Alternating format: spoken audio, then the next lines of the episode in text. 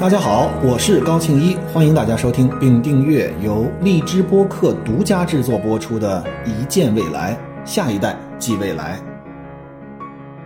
我我们继续从这个电影说起啊，女主角叫路易斯，是这个语言学家，是个博士啊。她通过很痛苦的方式在跟外星生物进行沟通。在高维度生物，就是这个七只桶族群里面，我们根本就不知道他们的思维逻辑，我们也根本不知道他会用什么样的方式。他也许不是声音，对吧？这个里面就不是声音嘛，它像吐这个墨汁一样的一个圆环，每个里面圆环的深浅、粗短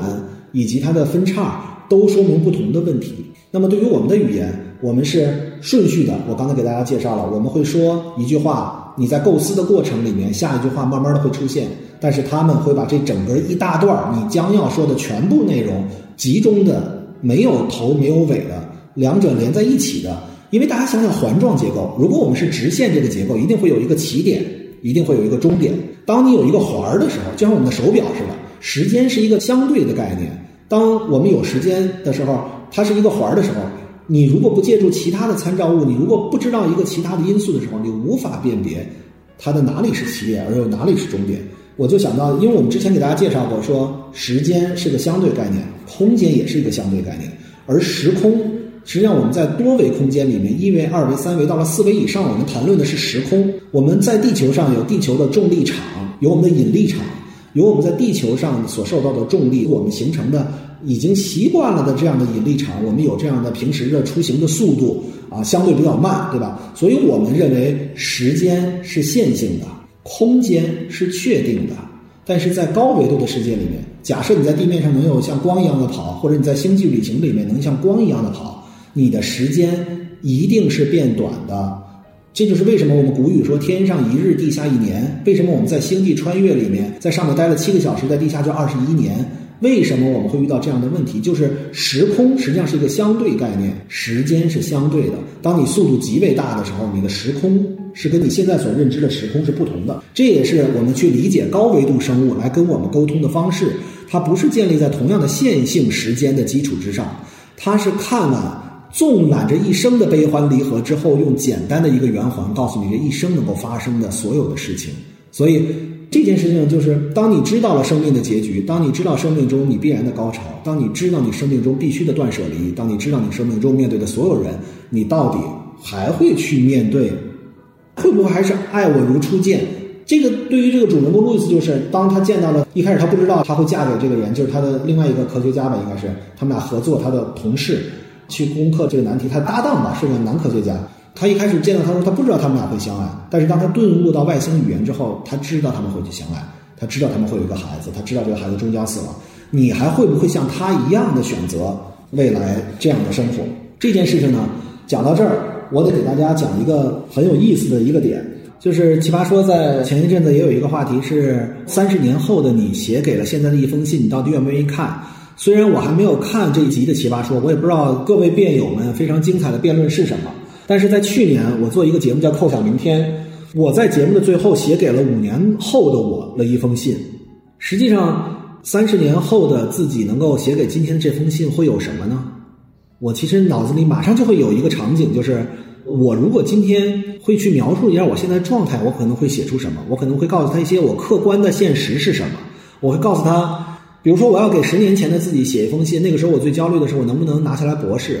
然后我可能会说，现在我是一个博士。十五年前的现在，如果我的母亲还在的时候，叫王师北定中原日，家祭无忘告乃翁。我会告诉我的妈妈，我现在有了一个孩子，我现在有一个幸福的家庭。我会告诉她一些事实性的结果，但是我也许不会告诉，或者说我甚至不知道我应该怎么告诉的，是这三十年我经历的历程。其实，如果我在三十年后能够给三十年前的自己写的信，我相当于我们每一个人。都会陈述事实，因为我们好像在脑子里固定的是，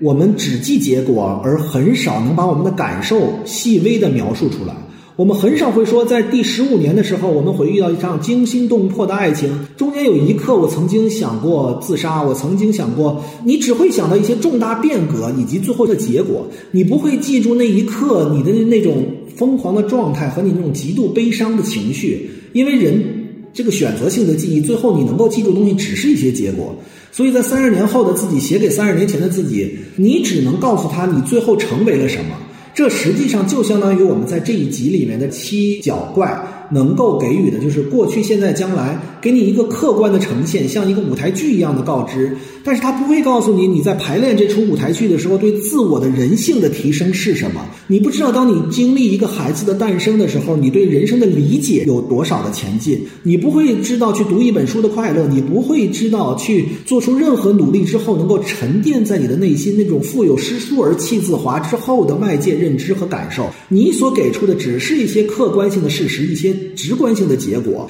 这些东西，我可以直接告诉自己，你未来会死。我也知道，只要我每天脚踏实地的努力，无论在哪个行业，无论在哪件事情上面，无论我的起点是多少，我都会比以前要有所提高。这些客观性的事实，我哪怕不知道高度有多少，假设说，我只要知道我在一个领域里持续耕耘，你未来是有一千个亿，还是有九百九十九个亿，它的结果大吗？这个价值是不大的。或者说，一个结果告诉你，未来是个科学家，但是就好像我现在一样，比如说我是一个人工智能学者。但是谁又知道，如果把这个信息传递给高考的时候的我，我相信在那个时候的我，依旧心里还有那一分的懵懂。我想学文，我还是想去学我自己喜欢的东西，而不是这一套整个的科学体系理论。虽然我是被迫进入这个行，但是我觉得我现在已经做的还 OK。但是如果把一些后来的既定事实告诉当年的你，你做出的选择时候，你会认为心安理得，你会认为我完全可以不用再去想其他有的没的了。可是你的人生最大的精彩，不就在于你的自由意志吗？不就在于你不顾未来的结果，不顾最后的期许，不顾外界所有对你的影响，你坚定不移的去选择一条属于你自己的路。也许最后的结果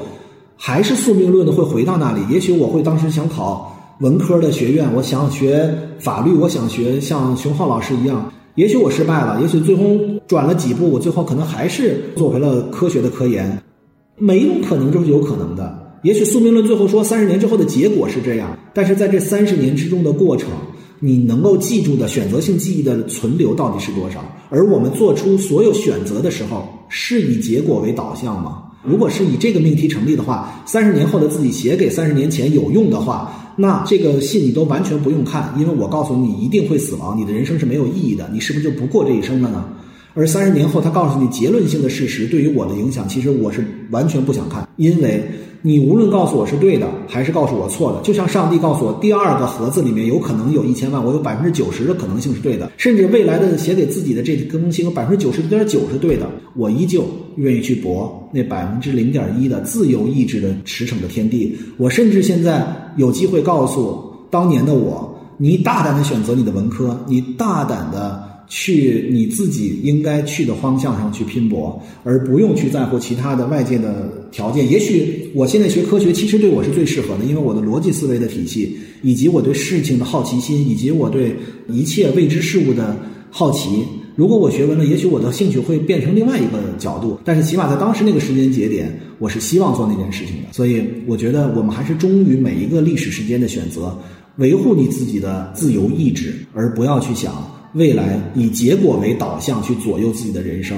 三十年前写给三十年之后那封信，我是坚决不读。但是我会读过去的自己写给现在的信，我会去读一个充满想象可能的人写给未来自己的信。这是为什么我在扣下明天里面，我写给了未来一封信。如果大家有兴趣，可以到我的微博置顶的微博去看，我写给了未来的自己一封信。第一句话叫“庆一你好，见字如面”。其实见字如面是很愚蠢的，因为这我就是写给自己的嘛。但是在未来的世界里面，我现在的想象它有无数种可能，而且我现在在身体力行，无论在做科学普及还是在做科学研究的角度，我都是想用我自己的自由意志和认为我的主观能动性能够推动的这件事情，向我认为应该有的方向发展。这是一个万种可能的一个发散性的世界。那么，我现在写给未来五年或者未来三十年的一封信，我是愿意的。到时候我会看当年的我到底有哪些写的是对的，哪些是错的。我当时基于我这一生的经历，我自己亲身经历了所有的喜怒哀乐、悲欢离合，我经历了我所有的感动与彷徨，然后我再看当年的自己到底写的是对的还是不对的。但是我不会看一封来自未来的信，因为我认为。我有自由意志，我不相信我只要搏那百分之零点一的宿命可能。好，我们继续从这个电影说起啊。最后的结局，实际上语言学家顿悟了，他完全了解了外星生物的语言沟通的方式是什么，进而呢就拯救了这个地球。但是因为他顿悟了这个外星生物的语言，他发现过去、现在、将来原因和结果、人生的起点和人生的终点，在外星生物的语言和他的思维逻辑上面是同时出现的。没有一个先后顺序，比如我们先出生后死亡，我们经历了人生的悲欢离合、喜怒哀乐，我们遇见了我们这生的挚爱，我们有生了孩子，孩子茁壮的成长，然后我们才看到他茁壮成长中的每一步。外星生物给出了就像一个莫比斯环样子式的语言方式，它实际上是把起因和结果和这一句话同时给出。比如说我们现在想说话的时候，我们会说。我在今天很快乐，对吧？你先说主谓宾，每一个无论你在说用中文还是说英文，你都是一句一句想出来。但是这个外星生物实际上就好像是他已经知道这一句话我要说什么了，我直接把它通过零散的拼凑的方式，我一次都给你给出来，所有的信息都在我这一句话里面。比如说，我现在在讲荔枝播客，我要会用未来的三十分钟甚至六十分钟给大家讲明白一个电影。但是如果用这个外星生物的语言，它同时给了你六十分钟，它同时给了你一本书。这本书，他们彼此都能不通过顺序阅读的方式去了解对方的意思，所以这就是外星生物和我们在语言体系上的一个巨大差别，以及背后是不同维度的思维认知理解的问题。我们在之前跟大家说过，我们现在生活在三维的世界里面，那么四维是加了一个时间之轴，那么五维是因果的卷曲。我们退回到过去，重新做出一个选择，你的人生就开启了所谓的平行空间。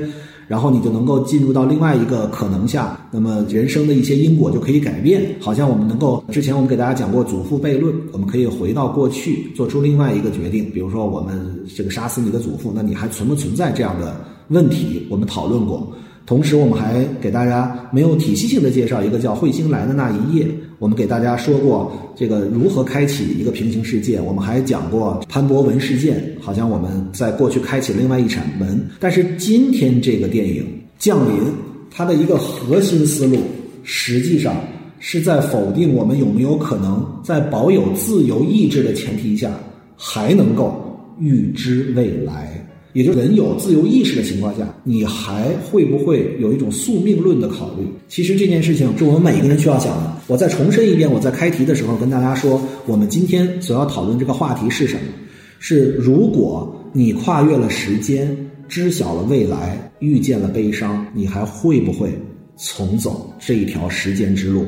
我再换一句大家都能理解的话：如果你的人生就像一出舞台剧一样，就像一个电影一样，就像是一部书一样，它已经写作好了，就像我们在看古人的生平一样。庆历四年春，滕子京戍守巴陵郡，越明年，政通人和，百废具兴，乃重修岳阳楼，增其旧制，可唐贤今人诗赋其上。你会去想，如果你的人生是一部已经写好了的书。你的人生是一部已经排练好了的话剧，你在每一个人生关键节点上面，实际上你认为你的自由意志做出了选择，你认为你遇到了你爱的人，你认为你跟你最适合在一起的人结了婚，你认为你的孩子的出现在你的生命中是上天的恩赐，你认为一切都是你自由意志在我们这个自由的国度，在一个我们拥有自由选择权利的社会里面，一切都是你的自由选择，还是你认为？这些是宿命，这些已经写好了，在这个课本里面的每一个章节。所以，我觉得我们要带着这个问题，其实思考我们每一个人的人生。我们其实不是说宿命论好还是自由意识好，而是这个电影的背后的基础探讨的实际上是这个问题。我们继续说，我们给大家介绍每一个电影，都希望给大家推荐一本书。这个《降临》其实它的原著小说是一个华裔的科幻作家写的，这是他的第一部小说，他叫泰德江。这个人呢，他写的短篇小说非常短，如果你要用 Kindle 下的话，就三百多页。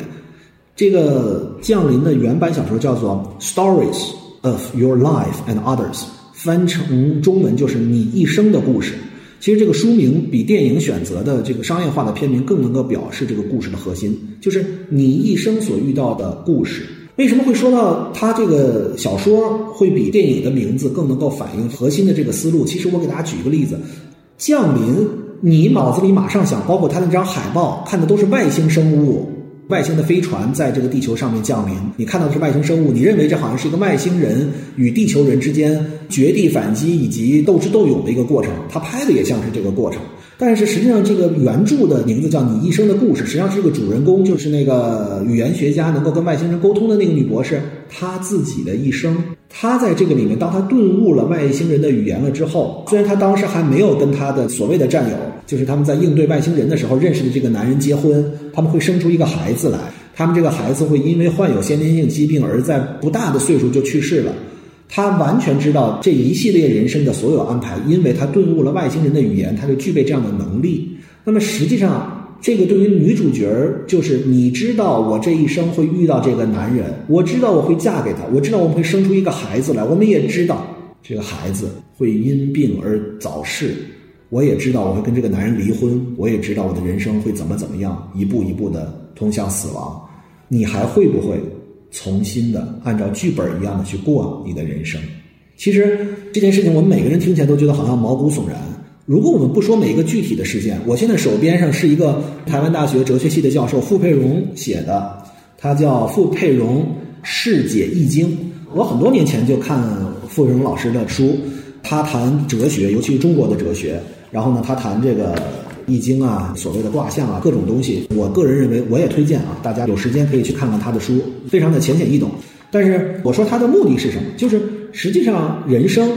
我们所谓人生的哲学还有很多的东西，你会觉得很神奇。其实《易经》是什么？我接触过很多次《易经》，很多人会说你就是八卦，你就是算卦，有六十四卦。所有什么是屯卦，什么是乾卦，什么是坤卦，什么是同人卦，什么大有卦，他会告诉你一系列的卦名。每一个卦名呢，它会有一个解读，对吧？比如我随便说一个啊，我现在就随便翻到一页啊，它这个现在是给你解释的一个卦，它上面写的是。初六有诚信，去亲近依靠，没有灾难。有诚信如同瓦罐盈满，会有另外的吉祥最后到来。这个就像另外一本书，就是我我们有一个什么 Yes Book，就是那个书里面会有一些模棱两可的话在里面。你把这个书打开，你提一个问题，你不打开，你先提一个问题，你说我会不会跟我最爱的人结婚？你打开它上面给你写一句话，叫做“知我者为我心忧，不知我者为我何求”，对吧？然后你就会去想，把你自己的人生。把你自己当时的生活经历去跟那个书上的一句话来接近，你会想啊，那这个什么意思？那就是他知道我在很焦虑的想跟这个人结婚，但是我没有可能，就是相当于否定，对吧？另外一个跟你说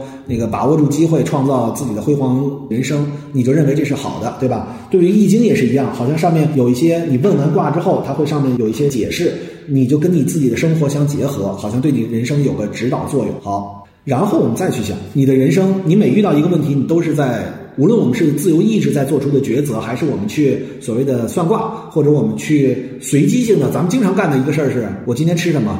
我不知道，那我随便点吧，或者我扔个硬币，正面我吃烤肉，背面我吃火锅。另外一件事儿就是，我今儿去哪儿啊？我想旅行，那怎么办？到了机场。随机游走，我看从上到下，我想一个数字，第七个，我就去了第七个目的地。当时第七个能从我这儿起飞的飞机，我就踏上去走了，对吧？这些都是一些所谓你的自由意志的选择。